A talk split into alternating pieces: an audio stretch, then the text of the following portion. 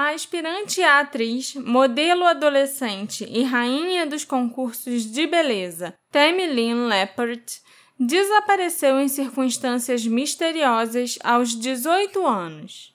A estrela em ascensão, que fez uma ponta no filme Scarface, simplesmente sumiu após começar a ficar paranoica, dizendo que iam matá-la.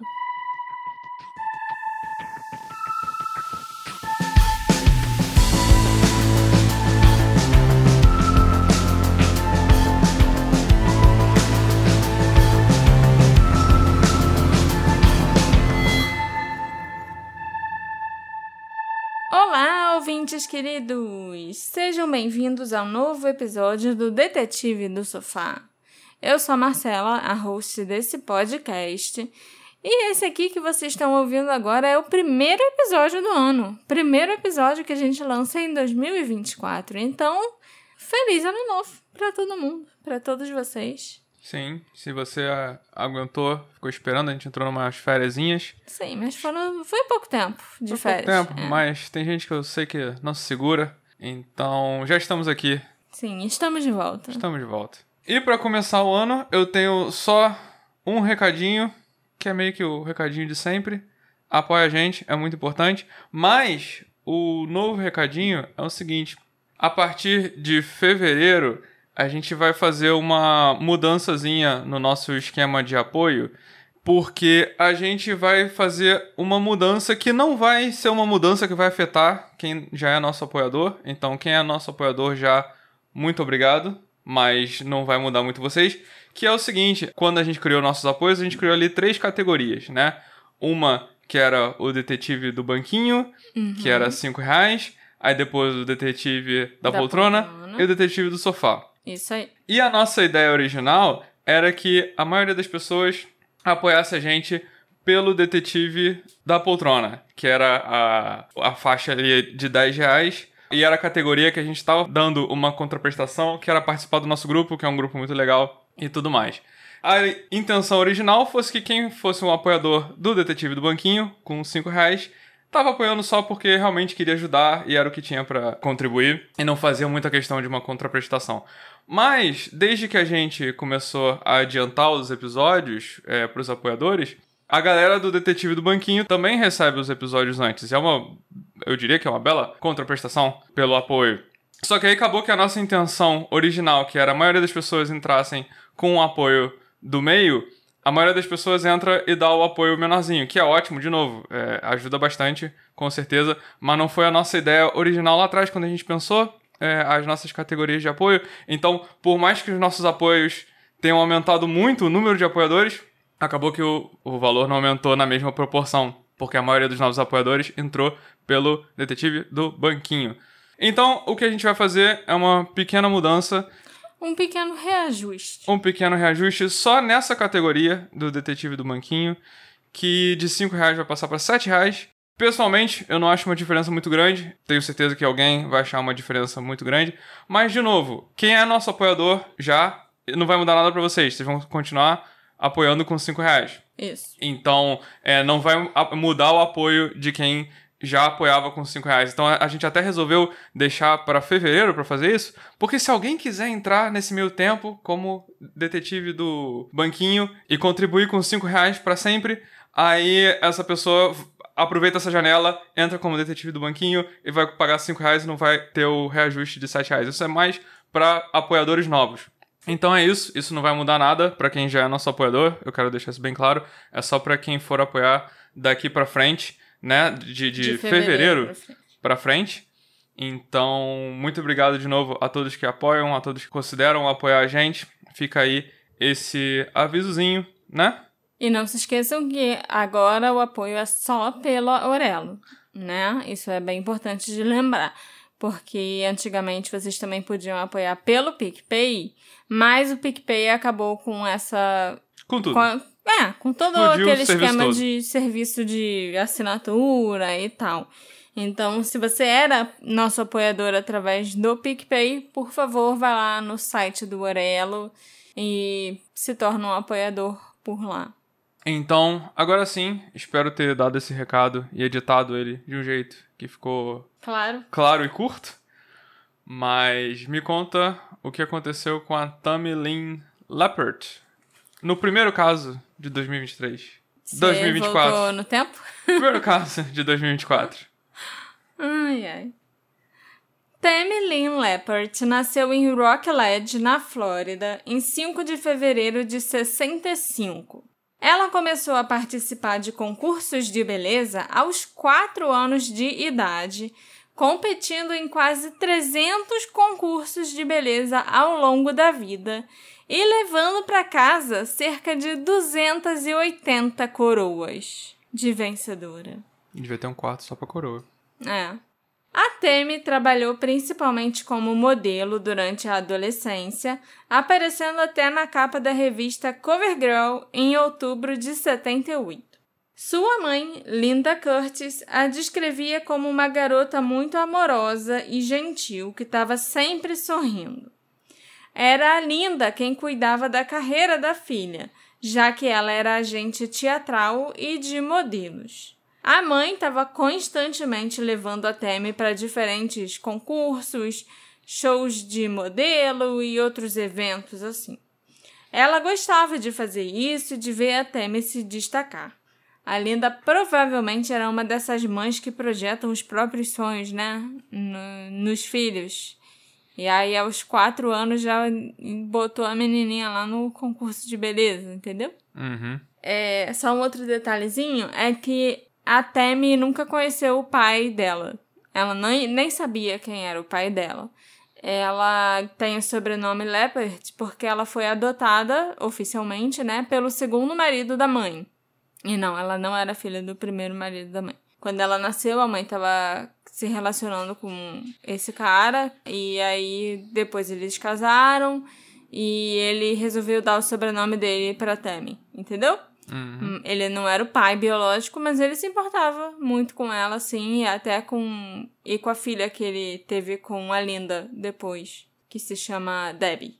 E depois que eles se separaram também, a Linda não era uma mãe tão boa assim, sabe? Porque ela só ficava focada no em levar a Temi para os concursos de beleza. E era só o que ela se importava em fazer.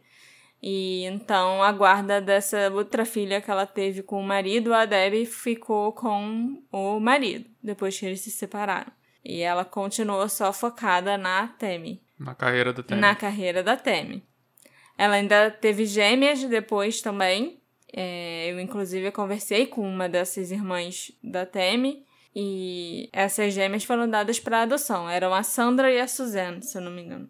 E isso é só para vocês terem uma ideia, assim, geral de como era a vida familiar da Temi. Que era praticamente inexistente, porque ela só ficava com a mãe que só falava de concursos de beleza o dia inteiro. O Wing Flanagan, que era um dos clientes da agência de talentos da Linda, tinha apenas 11 anos quando ele começou a morar na casa dela. O Wing e a Tammy eram como irmãos. Ao sair de casa, ela sempre dava um beijo na bochecha do Wing, deixando uma marca de batom. No início ele ficava envergonhado com isso e tal, porque ah, essa mulher fica me dando beijo antes de sair como se eu fosse uma criança. Mas depois ele passou a se orgulhar da marca do beijinho deixada pela Temi, porque os amigos dele todos achavam a Temi muito gata. Então era tipo um símbolo de status que ele levava pra escola, sabe? A marca do beijo Ok. da Temi na bochecha. Que não era mais criança, né? Só pra. Não, nessa época a Temi É. já tinha uns 16, 17 É, anos. E só- o Will tinha 11, né? Do jeito que você tava contando, eu achei que ela não era criança. Não. Pouco antes do seu desaparecimento, a Temi tinha começado uma carreira no cinema. E, entre outros papéis menores, ela interpretou uma garota festeira no filme Little Darlings e uma participante de uma luta de boxe no filme Spring Break, de 1983. Inclusive, as pernas, né, o quadril e o torso da Temi ainda foram usados no pôster principal da divulgação do filme. Vou botar lá no Instagram para vocês verem. Essa aqui que é a Tammy? Essa aí é, é, é uma parte da Temi. Ah, ah, ok. Entendeu? É a Temi no pôster. Após o término das filmagens de Spring Break, a Temi foi à festa de encerramento num fim de semana. E de acordo com todos que a conheciam, ela voltou daquela festa uma pessoa diferente. Um dia, quando o Wing foi atender o telefone, a Temi disse a ele para avisar ao interlocutor que ela não estava em casa. Ele achou estranho, porque ele ainda nem tinha atendido o telefone para saber quem era e o que, que a pessoa queria, com quem a pessoa ia querer falar, né? Mas, de fato, a pessoa que ligou perguntou pela Temi. E o Wing seguiu as instruções dela e disse que ela não estava em casa. A mãe da Temi, a Linda, assistiu isso se desenrolar e perguntou à filha o que havia de errado. Até me disse que viu algo horrível, algo realmente ruim, que ela não deveria ter visto. Segundo Linda, a Temi até começou a pensar que alguém estava tentando matá-la. Ela disse: Mãe, o que você diria se eu contasse que alguém está tentando me matar? A Temi também disse que eles viriam atrás dela se ela falasse sobre o que ela tinha visto. A Linda tentou descobrir quem eram eles, né, de quem a Temi estava falando, mas a filha nunca disse. A Temi passou a se isolar cada dia mais, e a Linda e o Wing não tinham como saber se esses medos da Temi eram reais ou se eles eram delírios paranoicos. Em certa ocasião, a Temi chamou o Wing até a janela. Ela disse: Olhe para o outro lado da rua e me diga o que você vê o Wing reparou que os vizinhos tinham comprado uma van nova. E a Temi começou a falar sobre como a van tinha janelas espelhadas e que quem tivesse na van ia conseguir ver a casa deles lá de dentro, mas não era possível ver o que estava acontecendo dentro da van ou quem estava dentro da van. E ela estava convencida de que ela estava sendo espionada por alguém que ficava dentro daquela van dos vizinhos. Depois de duas semanas de reclusão, sem sair de casa, foi oferecido a Temi um pequeno papel no filme de grande orçamento do Al Pacino, né? O Scarface, que começou a ser rodado em Miami em março de 83. A Temi aceitou o papel e foi para Miami, onde ela ficou hospedada com um amigo da família chamado Walter Leibowitz durante as gravações. Segundo Walter, tudo estava correndo muito bem até o quarto dia de filmagem. Recebi uma ligação do diretor de elenco que me contou que a Temi teve um colapso nervoso no set. Disseram que estavam gravando uma cena em que alguém levava um tiro e sangue artificial começava a jorrar. E quando a Temi estava assistindo a gravação da cena, ela começou a chorar histericamente e a situação ficou tão extrema que tiveram que levá-la para um dos trailers. Ela estava tremendo de medo e ansiedade. O que foi que causou esse medo tão grande nela, eu não sei. Quando falei com a mãe de Temi, eu disse a ela que deveria levar Temi ao médico e também levá-la à polícia para descobrir se o problema era psicológico ou se havia algum fundamento, se alguém estava realmente tentando matá-la e investigar isso a fundo. A Temi, então, voltou para casa. Ela pode ser vista no filme, no Scarface, como uma garota de biquíni que distrai um policial enquanto está acontecendo um assassinato dentro de uma casa, se eu não me engano. Por insistência da mãe, a Temi conversou com o xerife local, mas aparentemente ela nunca mencionou para ele que sentia que a sua vida estava em perigo. Mesmo estando novamente em casa com a sua família, a paranoia da Temi era galopante. De acordo com o Wing, a Temi passou a ficar convencida que alguém estava tentando envenená-la. Ela até fazia o Wing provar um pedaço de comida do prato dela para ter certeza que não estava envenenado. Coitado do garoto. E ela também só comia nos pratos de outras pessoas, sabe? Depois que todo mundo arrumava comida e ia comer, ela ia lá e trocava de prato, ou com a mãe, ou com o Wing durante as refeições. E ele também se lembrou, numa entrevista para o Unsolved Mysteries, em 1992, que havia dias bons e dias ruins com a Temi. Havia dias em que ela estava quase normal, e havia outros dias em que ela estava realmente muito nervosa. Ela parece até uma rainha, né? Que, tipo, tem alguém para ficar com provando a comida dela antes dela receber, para ter certeza que não tá envenenada nem nada. É coisa bem de antigamente, assim, tipo. Eu fico com pena do garoto, porque. Sim, com certeza, que se tivesse envenenado mesmo, ele ia morrer. Não, e provavelmente não tava. Mas Não, é não engraçado, tava. tipo, prova minha comida aí. Ah, por quê? Ah, porque eu quero saber se tá envenenada. Aí você pensa, tem duas opções. Ou essa pessoa tá paranoica, ou ela realmente pode estar sendo envenenada e eu vou ser envenenado primeiro. É. Mas ele tinha muita certeza que ela tava paranoica, assim. A Linda também disse no Unsolved Mysteries que a personalidade da Tammy começou a mudar drasticamente, como se ela fosse uma pessoa diferente de antes. Ela também começou a assumir uma aparência diferente, com um olhar selvagem e assustado. A Tammy estava muito convencida que alguém queria matá-la. E no dia 1 de julho de 83, a Tammy finalmente explodiu. Enquanto o Wing lia uma revista no sofá, a Tammy o acusou de estar olhando estranho para ela. Ele negou e ela saiu de casa. Mas aparentemente a Tammy se sentiu insegura do lado de fora e quase imediatamente ela se virou para voltar para dentro de casa. Mas quando ela tentou abrir a porta da frente, ela descobriu que estava trancada. O vento tinha fechado a porta e era uma daquelas portas que, tipo, você meio que tranca sozinha. Aí você só consegue abrir com a chave. A Tammy então começou a socar a porta, exigindo permissão para entrar. Ela pegou um taco de beisebol e quebrou a janela da frente. O Wing abriu a porta correndo e disse para ela parar. Mas ela foi atrás dele com o taco e ainda começou a bater nele com as mãos, gritando, perguntando por que ele a trancou do lado de fora e ameaçando bater nele com um taco também. Segundo o Wing, a Tammy tinha uma expressão louca nos olhos e ele acha que ela não o reconheceu naquele momento.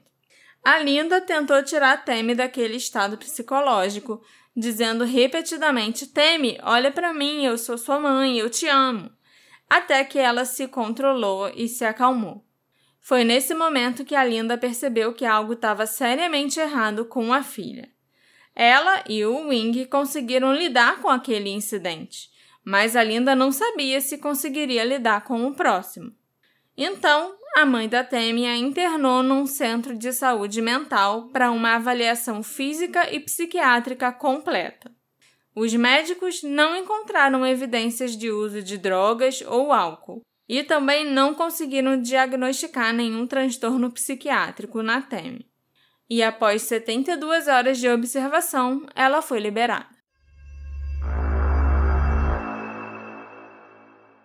Hey, você se interessa por crimes reais, serial killers, coisas macabras e tem um senso de humor um tanto quanto sórdido? Se sim, você não está sozinho. Se você precisa de um lugar recheado de pessoas como você, venha conhecer o podcast Pátria Amada Criminal. Todas as semanas tentamos entender o pior da humanidade. Nesse processo, a gente ri, chora, fica brava, fofoca, porque afinal de contas é assim que a gente fala quando está entre amigos. Suas novas melhores amigas trevosas estão aqui no Pátria Amada Criminal. No dia 5 de julho, um dia depois de receber alta do Centro de Saúde Mental, a Tammy saiu com seu melhor amigo, chamado Rick Adams.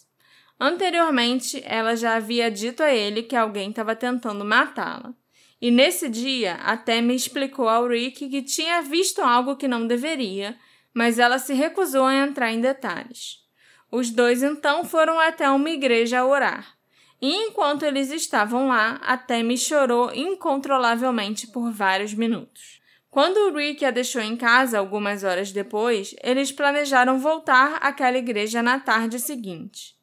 E a Tammy então disse ao Rick que o amava e que talvez ela fosse embora por um tempo. Mas ela não disse para onde ela iria, por que ela iria embora ou quando. Então eles se abraçaram e mantiveram o abraço pelo tempo que foi necessário para Tammy se sentir bem. O Rick Adams nunca teve a chance de perguntar o que ela queria dizer, porque quando ele ligou no final da manhã seguinte para reconfirmar o encontro na igreja, a Tammy já tinha ido embora.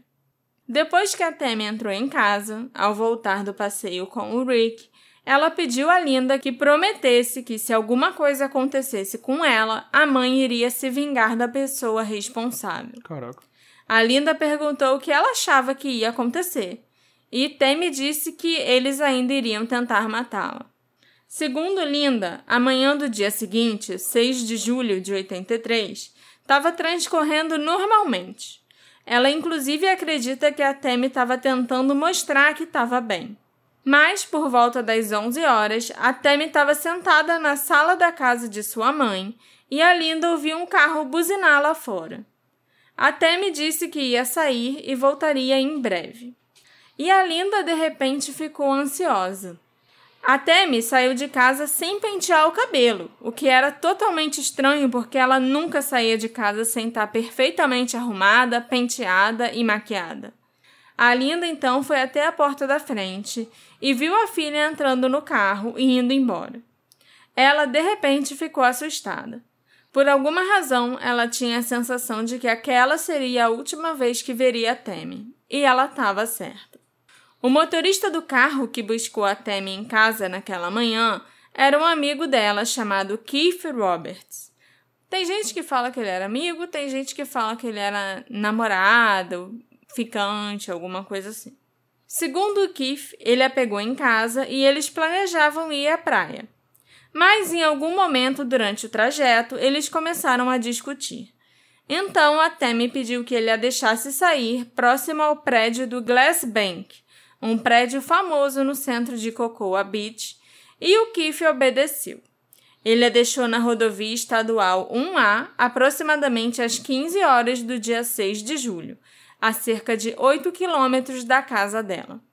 De acordo com o Keith, a discussão que eles tiveram foi porque a Tammy queria que ele a levasse até Fort Lauderdale. E o Keith disse que não tinha tempo para isso, porque Fort Lauderdale ficava a duas horas de distância. A Tammy então pediu dinheiro para ele e o Keith deu a ela 300 dólares que ele estava devendo para a Tammy. Segundo os jornais da época, naquela tarde, depois de ter saído do carro do Keith, até me ligou três vezes para a loja de uma das suas tias em Cocoa Beach, deixando mensagens urgentes para ela. Infelizmente, a tia estava fora da cidade na época. A Temi também teria ligado para uma amiga que não conseguiu atender. Depois disso, a Temi nunca mais foi vista, nem se ouviu falar dela. A polícia questionou os amigos mais próximos da Temi. Eles disseram que sentiam fortemente que ela estava tendo problemas em casa. Eles achavam que ela tinha ido embora voluntariamente. Uma amiga até disse que a Temi e a Linda sempre discutiam sobre a carreira dela. E certa vez a Temi teria dito a essa amiga: Cara, quando eu fizer 18 anos eu vou embora daqui. A Linda, entretanto, não acreditava que a Temi tivesse saído voluntariamente. Ela admitiu que elas discutiam, mas nenhuma das discussões foi muito séria. Ela afirmou também que a Temi estava se preparando para ir para a Califórnia passar três meses, o que a teria afastado da família de qualquer maneira, né? A Temi estava supostamente animada em ir para a Califórnia, então a Linda não via motivo para a filha simplesmente resolver fugir.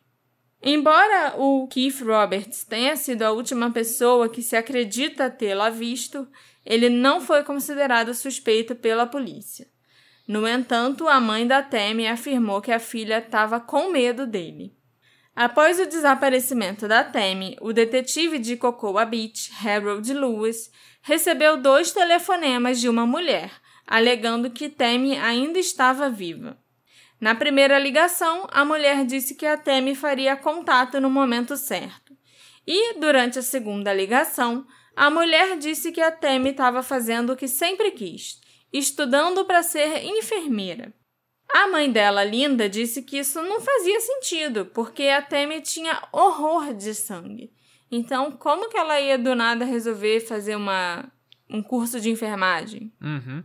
O Wing afirmou à polícia que ele acreditava que a Tammy viu algo que ela não deveria. Ele também acreditava que ela sabia de algo que não deveria saber sobre alguém de quem ela tinha muito medo. O Wing gostaria de ter perguntado a ela sobre os seus medos, em vez de só ficar pensando que era tudo imaginação dela. Ele também se pergunta se ela ainda estaria aqui se todos a tivessem levado mais a sério. Mas não é culpa dele, afinal o Wing só tinha 11 anos quando isso tudo aconteceu. É, tinham pessoas mais adultas que não, não levaram Sim. nada a sério. Mas eu acho que assim, levaram a sério na medida do possível, né? A mãe levou ela pra conversar com o xerife. É verdade. E depois, quando tudo tava escalonando de um jeito que podia acabar mal em casa, ela levou a filha pro centro de saúde mental. Então, assim, o que mais que ela poderia ter feito? Agora é Entende? engraçado, o Centro de Saúde Mental não detectou nada. Não, não detectou nada. Será que isso quer dizer alguma coisa por si só? Será que ela não estava imaginando essas coisas por causa disso? Será que eles eram capazes de, em uma única visita, detectar alguma coisa? Assim, é, é a lei, pelo menos nos Estados Unidos, né? Você só pode. Você vai internar uma pessoa num lugar, assim, contra a vontade dela, ou até se ela estiver indo voluntariamente, você só pode manter a pessoa lá para fazer a avaliação por 72 horas. E se nessas 72 horas você não detectar nenhum problema, que não tem nada de errado com aquela pessoa, aí a pessoa tem que ser liberada, entendeu? Uhum. Então aí liberaram a Temi. Ok. O que uma garota de 17 anos poderia ter visto que a faria temer por sua vida? Durante o seu colapso no set de Scarface, a Temi mencionou lavagem de dinheiro. E, de acordo com um funcionário do Serviço de Alfândega dos Estados Unidos, dezenas de casos de lavagem de dinheiro na Flórida estavam sob investigação federal naquela época. Será que isso é só uma coincidência? Com base no comportamento da Temi antes do seu desaparecimento, sua família acredita que ela se deparou com um crime e foi morta por causa disso. Eles também acreditam que o desaparecimento dela pode estar assim relacionado à lavagem de dinheiro. Certa vez, a Temi contou a Linda que uma amiga dela tinha se gabado de uma operação de lavagem do dinheiro de drogas em grande escala no condado de Brevard, condado em que a Temi morava, inclusive. Vários cidadãos proeminentes, policiais e até banqueiros estariam supostamente envolvidos. E pode ter sido isso que levou a Temi a temer por sua segurança. Mas é irônico que ela tenha ido parar no set de Scarface. Exatamente. E que tenha sido lá que ela teve esse colapso nervoso e mencionou lavagem de dinheiro, talvez até pelo plot do filme. É isso que eu imaginei Né? também. né? Sei lá. O que veio primeiro, né? É. O ovo ou a galinha? Eu acredito que ela teve uma experiência muito traumática em algum momento, provavelmente naquela festa depois do filme Spring Break, e apresentou sintomas de um possível transtorno de estresse pós-traumático. Talvez ela tenha testemunhado um assassinato na festa do Spring Break, ou talvez ela tenha testemunhado alguma conversa ou ação que não deveria e foi seriamente ameaçada por alguém. Se ela tivesse testemunhado um assassinato, isso explicaria por que ela surtou no set do Scarface quando fizeram a cena em que alguém levava um tiro e o sangue começava a jorrar.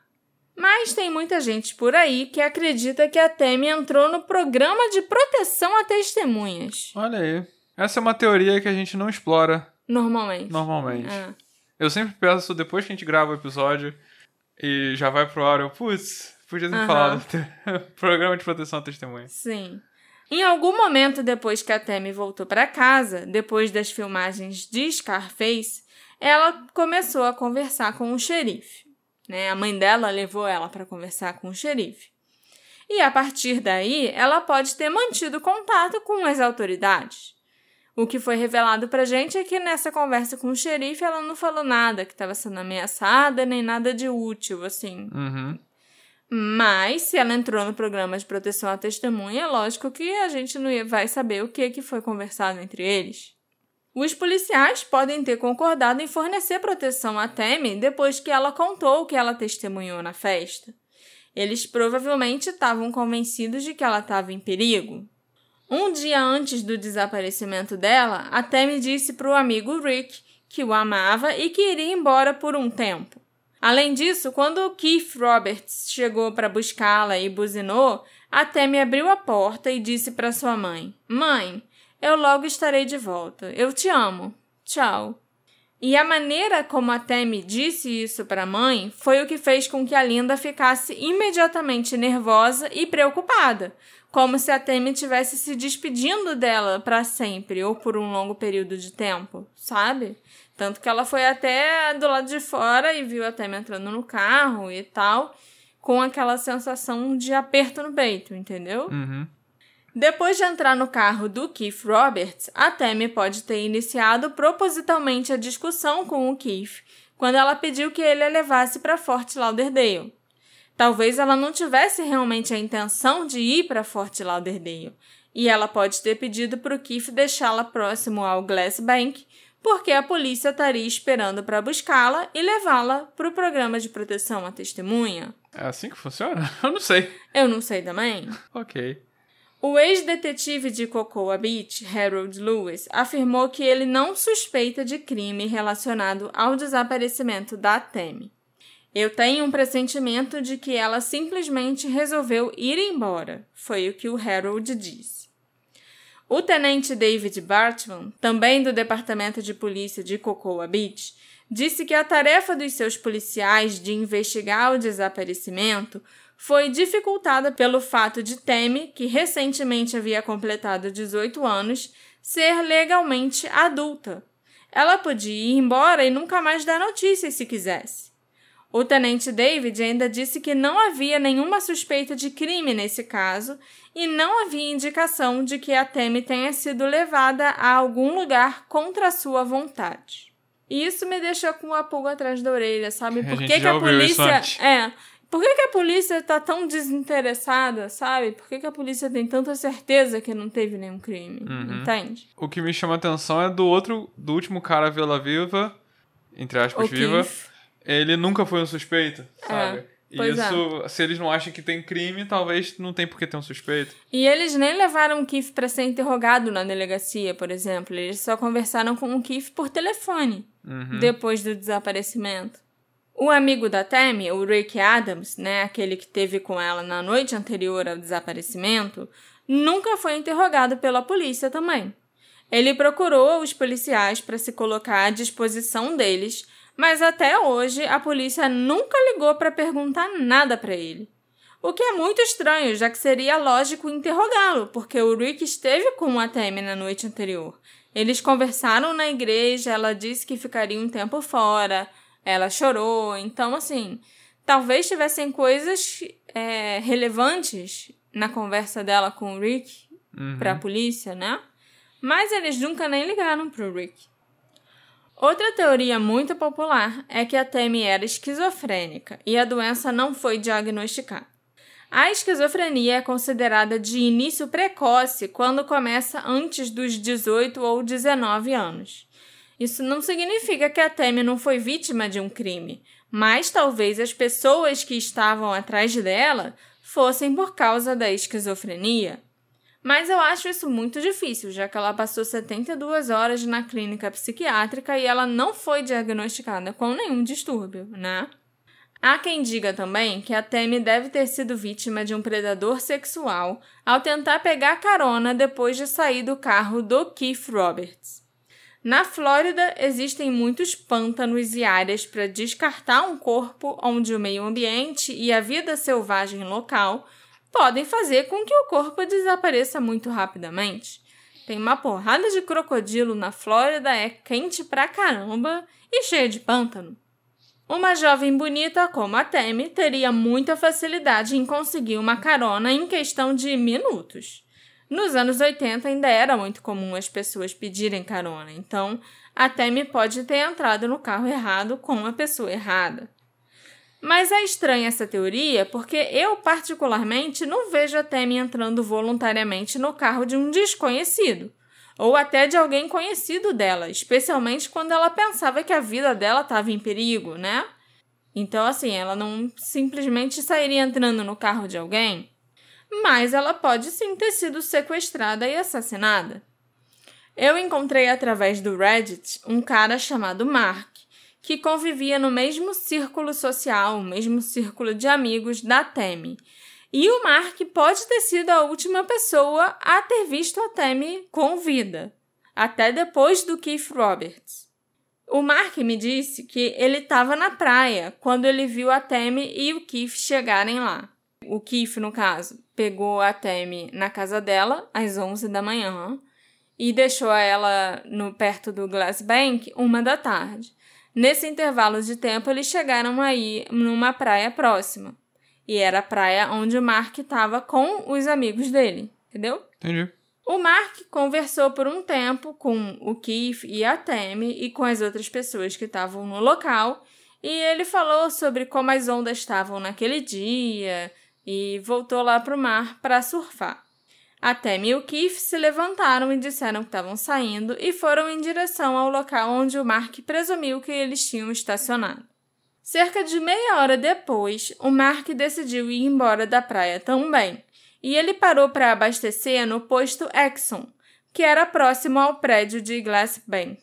Nesse momento, ele viu Tammy à distância, aparentemente pegando carona para o norte, que seria o caminho para ela voltar para casa. Quando Mark entrou na loja de conveniência para pagar pelo combustível, a Tammy ainda estava na rodovia.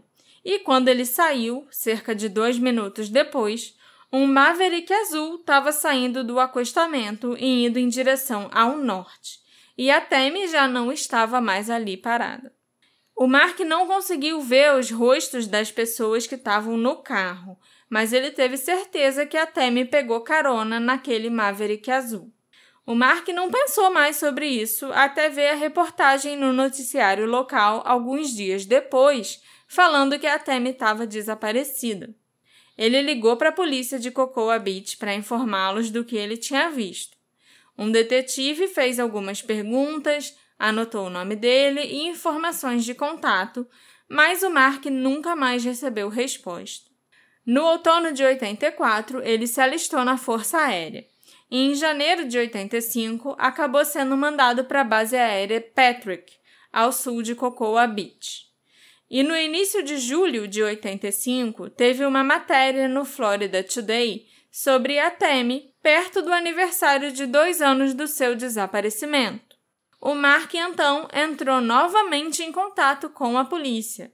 Ele falou com o mesmo detetive que mal se lembrava da primeira ligação que ele tinha feito.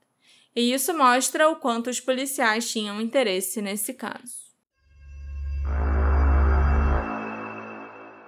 O serial killer Christopher Wilder é considerado um possível suspeito no caso da Tammy. Ele sequestrou e estuprou pelo menos 12 mulheres e matou ao menos oito delas durante uma onda de crimes que começou na Flórida e passou pelo Texas, Oklahoma, Nevada, Califórnia e Nova York em 1984. E só terminou quando ele morreu num confronto com a polícia em New Hampshire.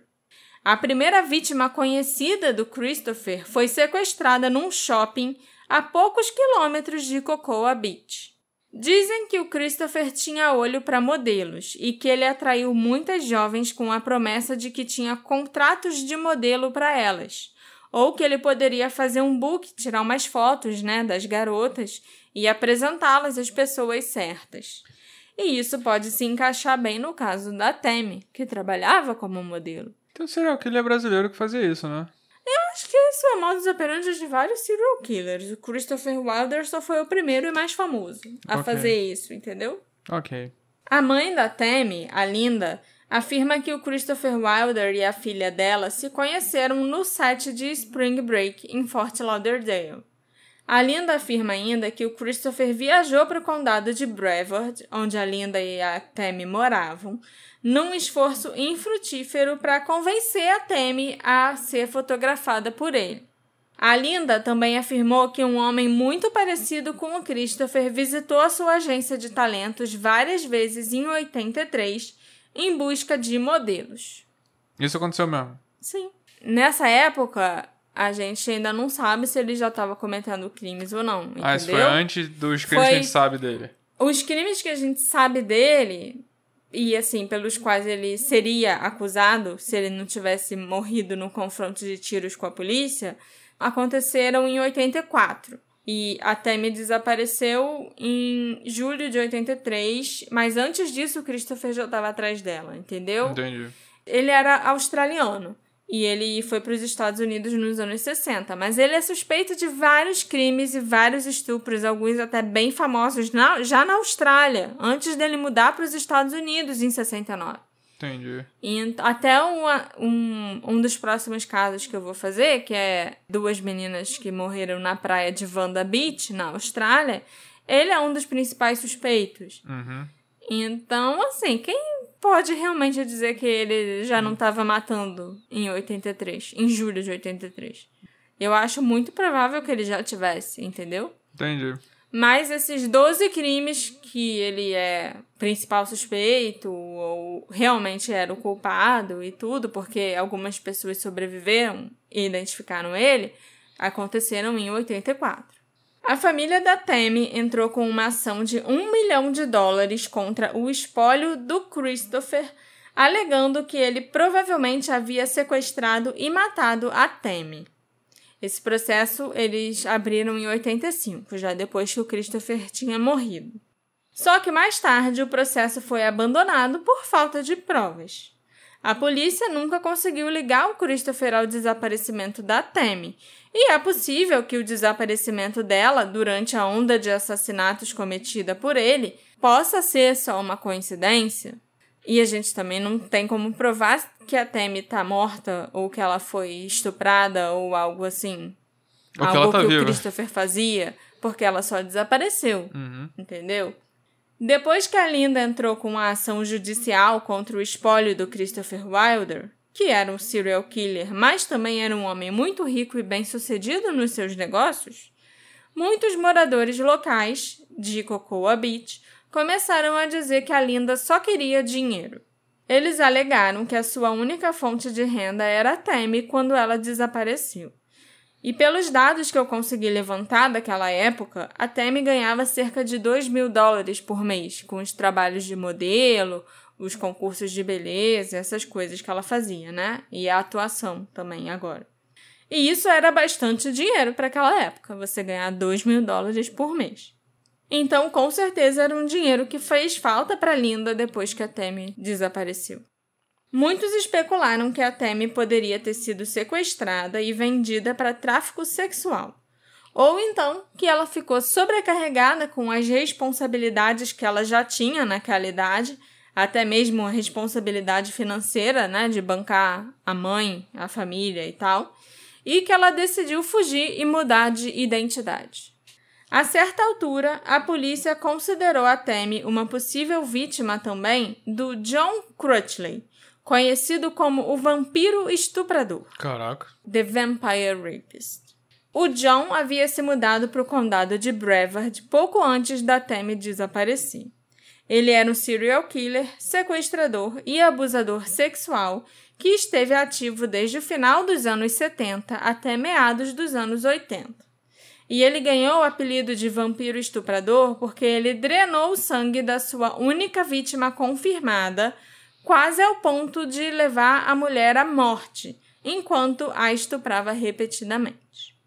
Mais tarde afirmaram que ele não era suspeito no caso da Tammy porque nunca foi encontrada nenhuma conexão entre os dois. Talvez eles nunca tivessem nem se cruzado, nem se conhecido e tal.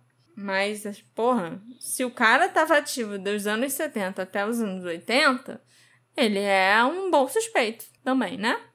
Mas Ele tava ativo dos anos 70, mas só tem uma pessoa confirmada?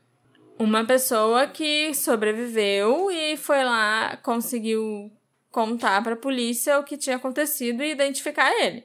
Então, As outras pessoas sumiram ou então não tiveram coragem de procurar a polícia para dizer que foram estupradas porque seriam mal vistas e ou então até foram lá e falaram com a polícia, mas não deu em nada porque a polícia não acreditava em mulheres que afirmavam que tinham sido estupradas. entendi. É aquilo de sempre, né? Uhum. Só que com essa mulher, assim, não teve como você ignorar. A mulher tava só com 20% de sangue no corpo quando ela conseguiu fugir do local onde ela estava sendo mantida presa pelo John e ela se arrastou e tal, conseguiu chegar numa beira de estrada e um caminhoneiro parou e levou ela direto para o hospital, onde ela contou o que tinha acontecido. E aí, se a mulher tivesse passado mais duas horas lá no cativeiro, mesmo que ele não tivesse drenado mais sangue dela, ela ia morrer, Uhum. entendeu? E aí ela falou que ela tinha sido estuprada, que ela tinha sido sequestrada, tudo o que tinha acontecido já há dias com ela. Aí foram atrás dele e conseguiram prendê-lo. Aí ele foi condenado a 25 anos de prisão, cumpriu 23, foi dada a ele a liberdade condicional, mas no dia seguinte que ele saiu da prisão, ele já cometeu outro crime.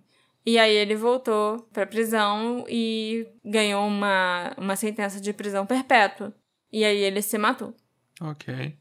Havia rumores também de que a Temi estava grávida de três meses quando ela desapareceu.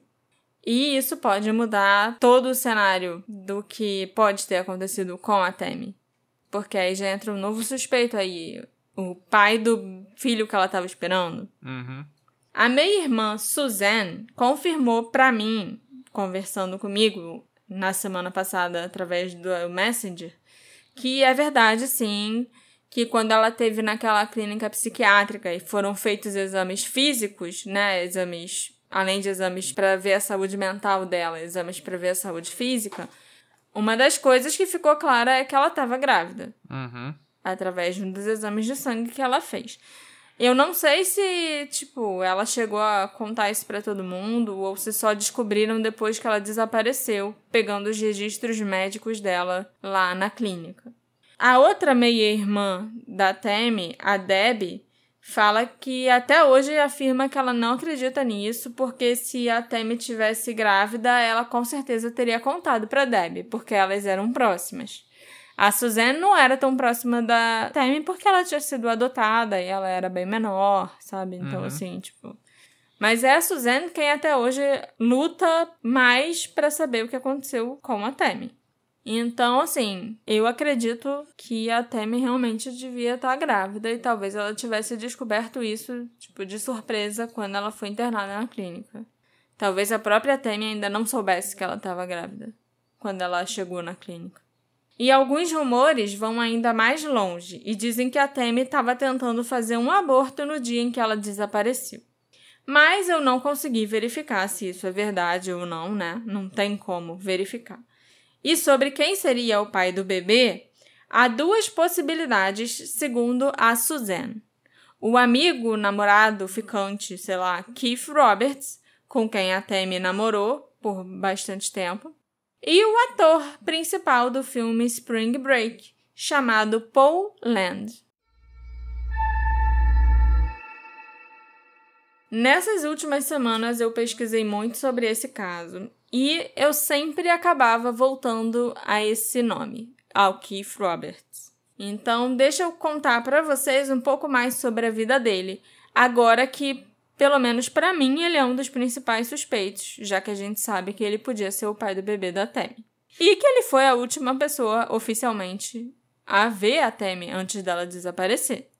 De acordo com o então detetive James Craig, que trabalhou no caso na época do desaparecimento da Tammy, o Keith naquela época não possuía antecedentes criminais. E por isso, entre outros motivos, a polícia imediatamente o descartou como um suspeito. O Keith e a Tammy se conheceram em uma das aulas de atuação na agência de talentos da Linda Curtis por volta de 1980. Em um de seus telefonemas com a polícia, o Keith contou que a Tammy estava muito infeliz em casa e queria ir embora. Ela estava agindo muito diferente do normal, e segundo Keith, a Tammy disse para ele que a mãe a tinha colocado num hospital psiquiátrico contra sua vontade e que ela estava dormindo com uma faca sob o travesseiro para se proteger. No dia do desaparecimento, segundo o Keith, a Tammy ligou para ele em Lakeland, onde ele trabalhava num banco, e pediu que ele fosse buscá-la em casa porque eles precisavam conversar. Ela também teria pedido que o Keith devolvesse 300 dólares que ela tinha emprestado a ele. Os dois foram na praia, passear um pouco, né, depois que ele buscou ela em casa. E depois, quando eles voltaram para o carro, a Tammy disse que precisava que ele a levasse até Fort Lauderdale. Mas o Keith disse que não podia, porque ele tinha que voltar para o trabalho, e ao invés disso, ele teria sugerido levá-la de volta para casa. E foi quando a Tammy teria ficado histérica e pedido para sair do carro.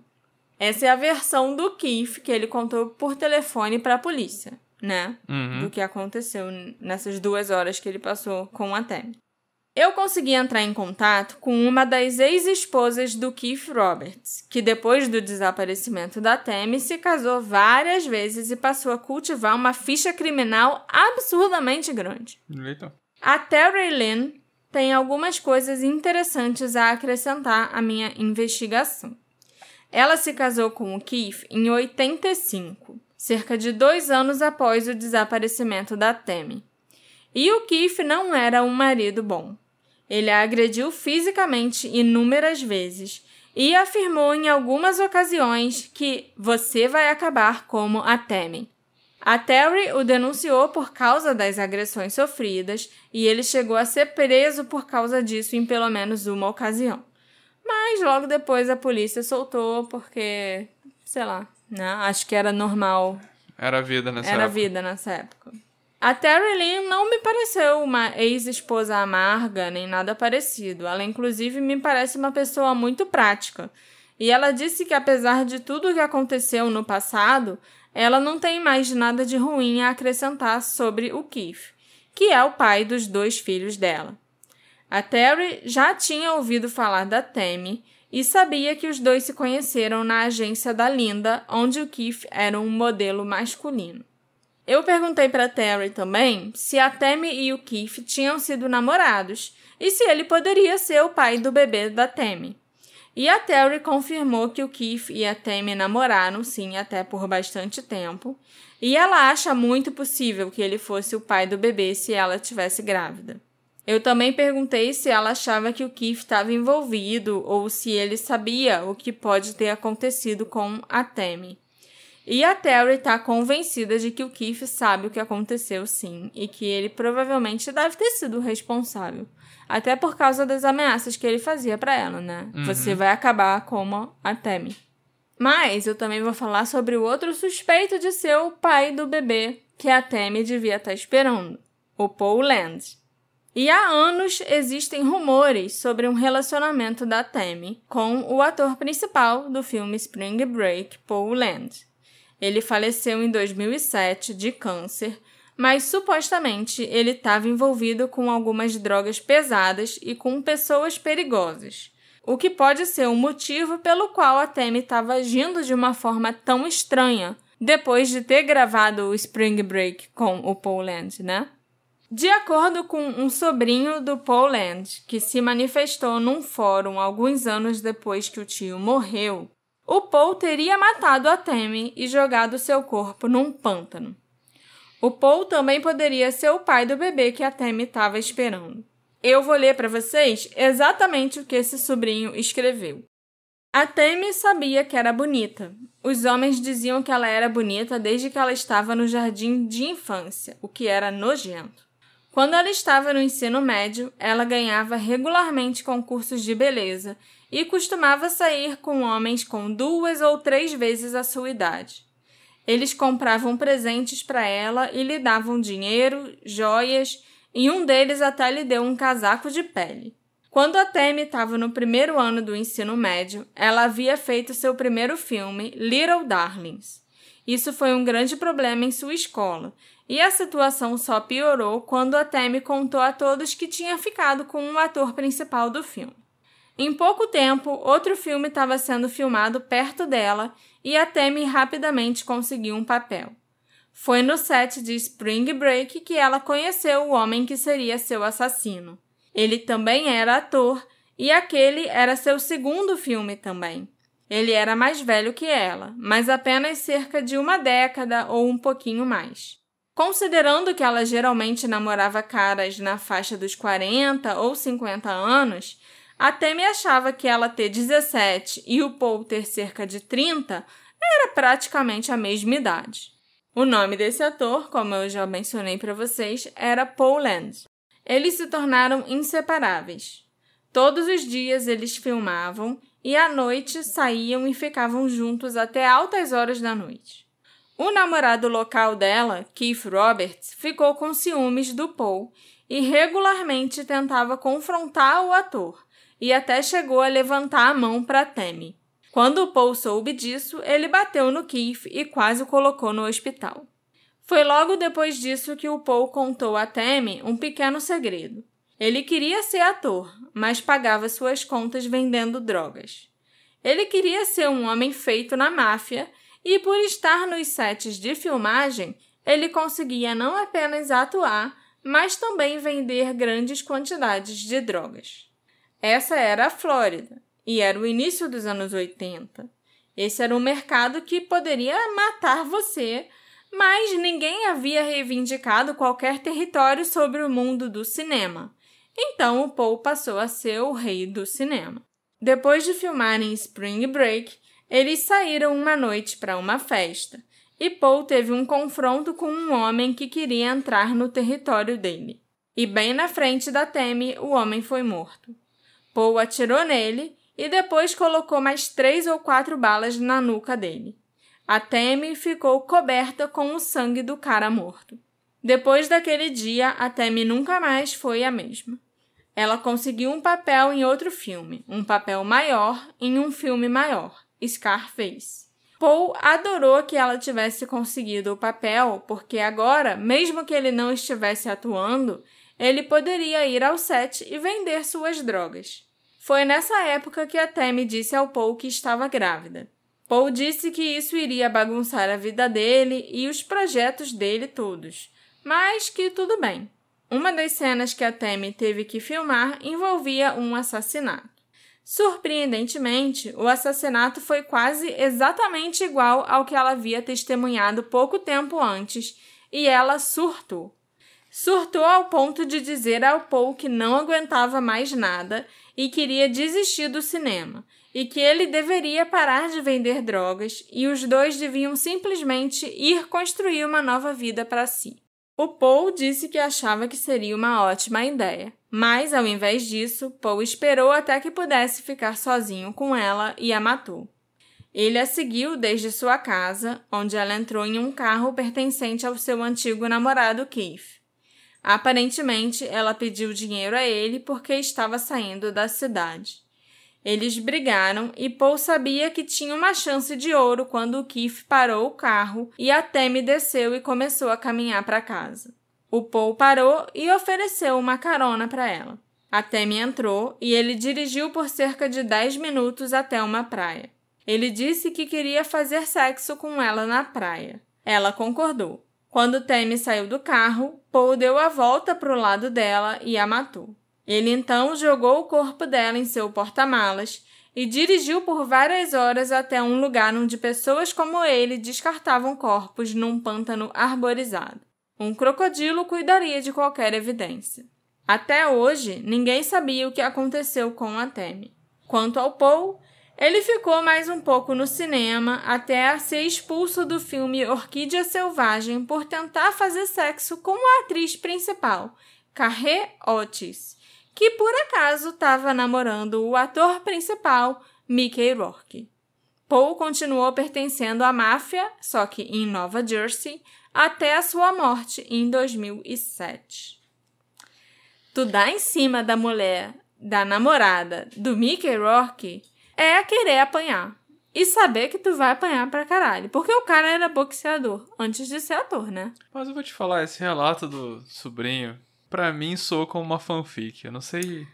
Não, não, não, não é estranho pra você, não? O Paul realmente saiu do cinema depois de brigar com Mickey Rourke em Wild Sim, sim. Ok. O Paul realmente era mafioso e vendia drogas pra caramba. O resto da vida dele, ele continuou sendo um parte da máfia, entendeu? Uhum. O sobrenome dele não era nem Land de verdade, era um sobrenome italiano difícil de falar. Por isso que ele botou Paul Land, no entendeu? Nome no nome artístico. Agora, se ele realmente teve alguma coisa com a Temi, não sei, mas eu acho possível, porque a Temi falava para todo mundo que tava saindo com os atores principais dos filmes que ela fazia. Não, então, é porque para mim, você lendo isso, pareceu que tava amarrando todas as pontas do caso. Todas. sabe? E geralmente não é assim. E tem até uma história de origem, nossa, porque no colégio, o cara, o sobrinho do cara sabia como era a infância dela no colégio, sabe? Isso pra mim é, sou estranho. Mas ao mesmo tempo, todas as pontas da história que você contou são abordadas nesse, Aham. nesse post aí do, do, do, do sobrinho. Que só postou, obviamente, depois que o cara morreu, com várias coisas que você acabou de falar que eram verdade mesmo. O cara vendia droga, o cara era mafioso. Eu acho que é conveniente demais, sabe? Porque com mim, pra mim tá mais parecendo alguém quis escrever ou já não gostava do tio, ou tem um motivo e, e quis é, zoar mais o tio depois que morreu, entendeu? Ou o cara tá falando a verdade, vai saber, mas é que eu acho que assim, ele. zoar mais o tio do que. Ninguém apareceu no enterro do cara. Ele tinha 13 irmãos. E sabe o que é ninguém aparecer no seu enterro? Ninguém se dá o trabalho de fazer o seu obituário, de, tipo, escrever uma nota que você morreu. Nem nesses Então. sites, tipo, Find a Grave, sabe? Mas então, se ninguém aparece no seu enterro. Ninguém gostava dele é que- porque ele era envolvido com drogas desde sempre. Mas isso que eu falar, se ninguém aparece no seu enterro, talvez ninguém se aproxime de você. Nem seus irmãos são próximos de você o suficiente pra saber quem você tá namorando, o que, que você tá fazendo. Tá entendendo? Meu raciocínio? Entendendo, mas não quer dizer que tenha sido sempre assim. Eu não acredito nessa versão da história. Eu acho que se alguém matou a Tammy, foi o Keith. Não, Não acho que foi o Paul. Talvez até tenha sido o Paul. Talvez tenha sido ele, sim. Mas é o que eu tô falando. Pra mim, essa história. Mas pra mim, o que encaixa, o que talvez até explique um pouco o comportamento estranho da Tammy depois da festa do filme Spring Break, é ela ter ficado sabendo que o Paul era o cara aí metido com droga e que ele vendia droga e que ele era traficante e que, sabe? Talvez ela tenha ouvido ou visto alguma coisa, alguma transação que ela não deveria e ela ficou com medo. Ou não. Pra mim, isso é uma das coisas que, convenientemente, esse texto amarra tudo, sabe? E não me parece que um cara que ninguém compareceu ao enterro dele, eu não consigo imaginar que ele fosse íntimo de um sobrinho ou íntimo de um irmão que soubesse disso tudo. É só isso, é- me parece esquisito.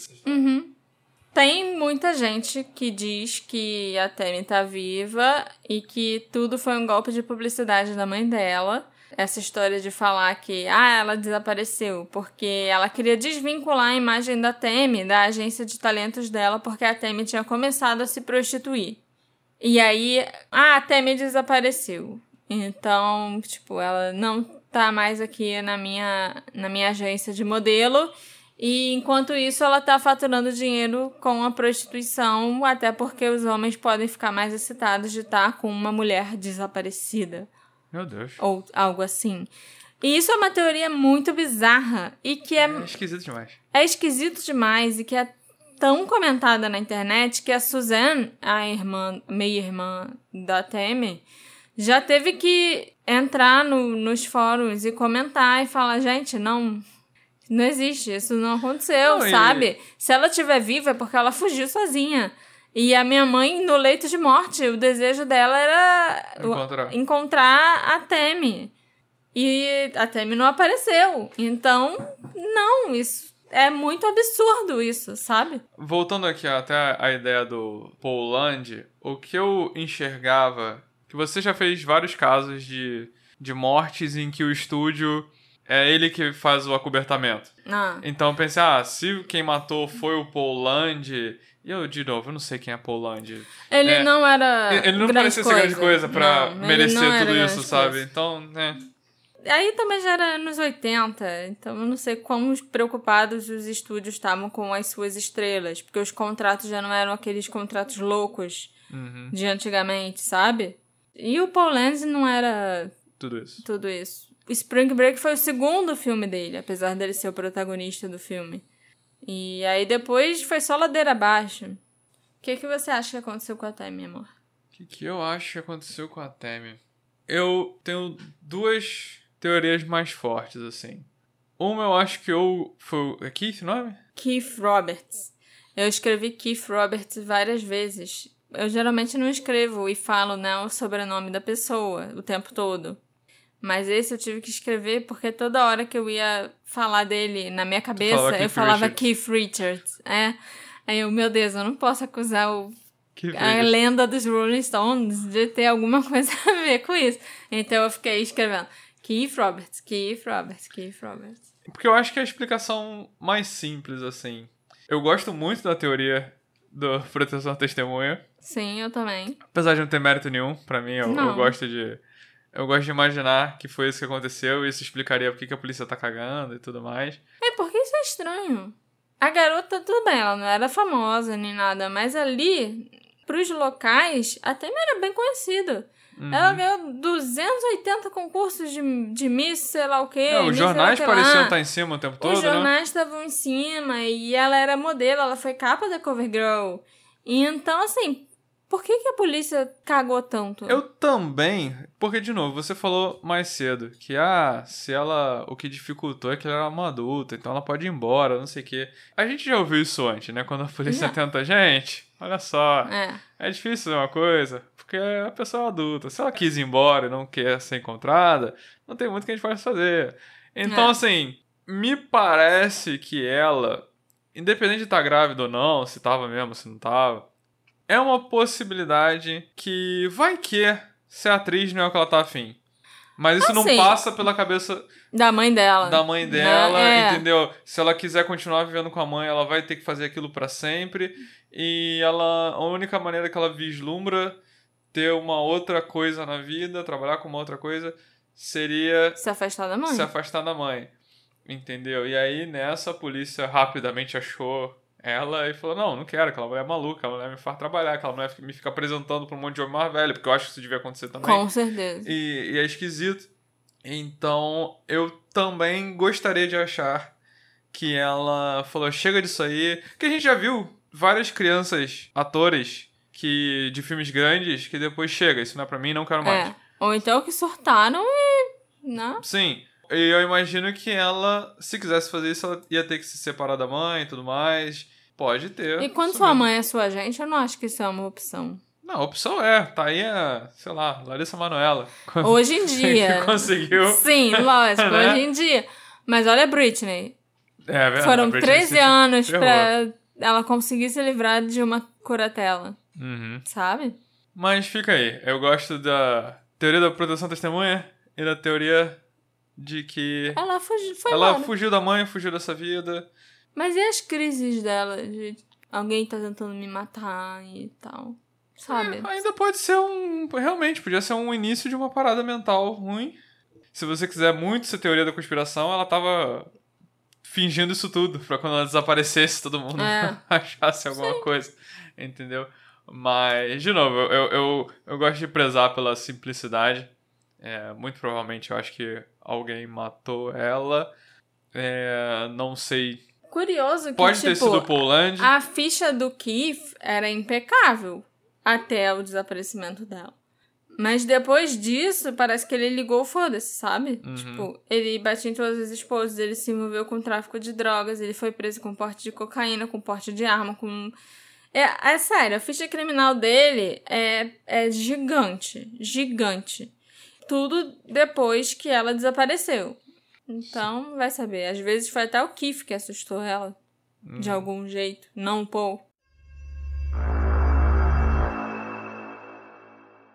Várias progressões de idade foram criadas para mostrar como seria a aparência da Tammy se ela ainda estivesse viva. O perfil de DNA dela também foi processado e inserido no CODES, né, a partir do DNA da mãe e dos meio-irmãos. Mas os seus registros dentários e as impressões digitais foram perdidos ao longo dos anos pela polícia local de Cocoa Beach.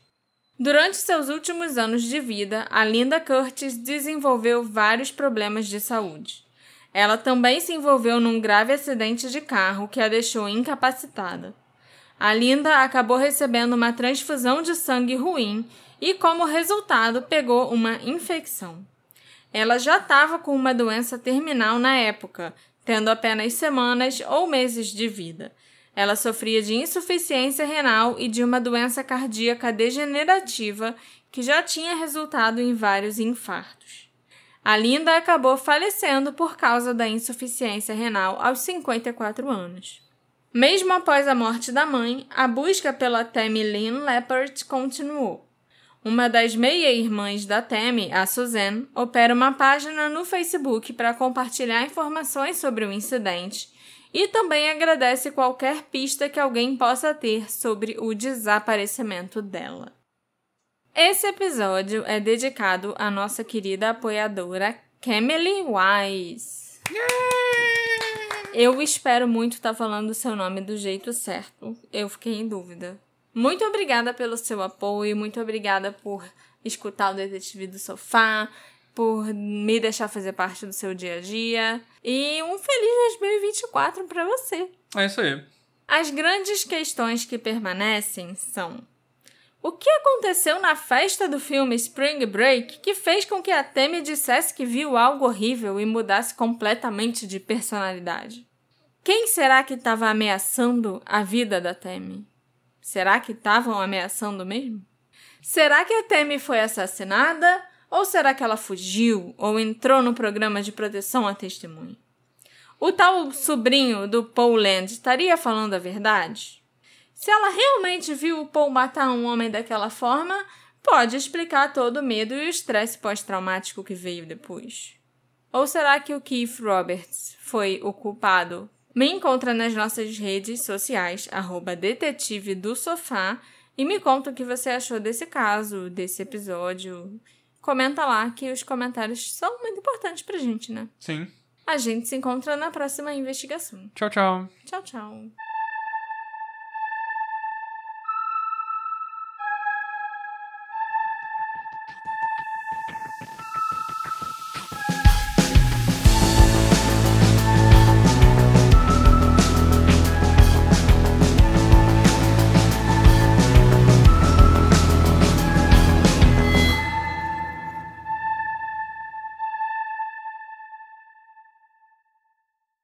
Hey, você se interessa por crimes reais, serial killers, coisas macabras e tem um senso de humor um tanto quanto sórdido? Se sim, você não está sozinho. Se você precisa de um lugar recheado de pessoas como você, Venha conhecer o podcast Pátria Amada Criminal. Todas as semanas tentamos entender o pior da humanidade. Nesse processo a gente ri, chora, fica brava, fofoca, porque afinal de contas é assim que a gente fala quando está entre amigos. Suas novas melhores amigas trevosas estão aqui no Pátria Amada Criminal.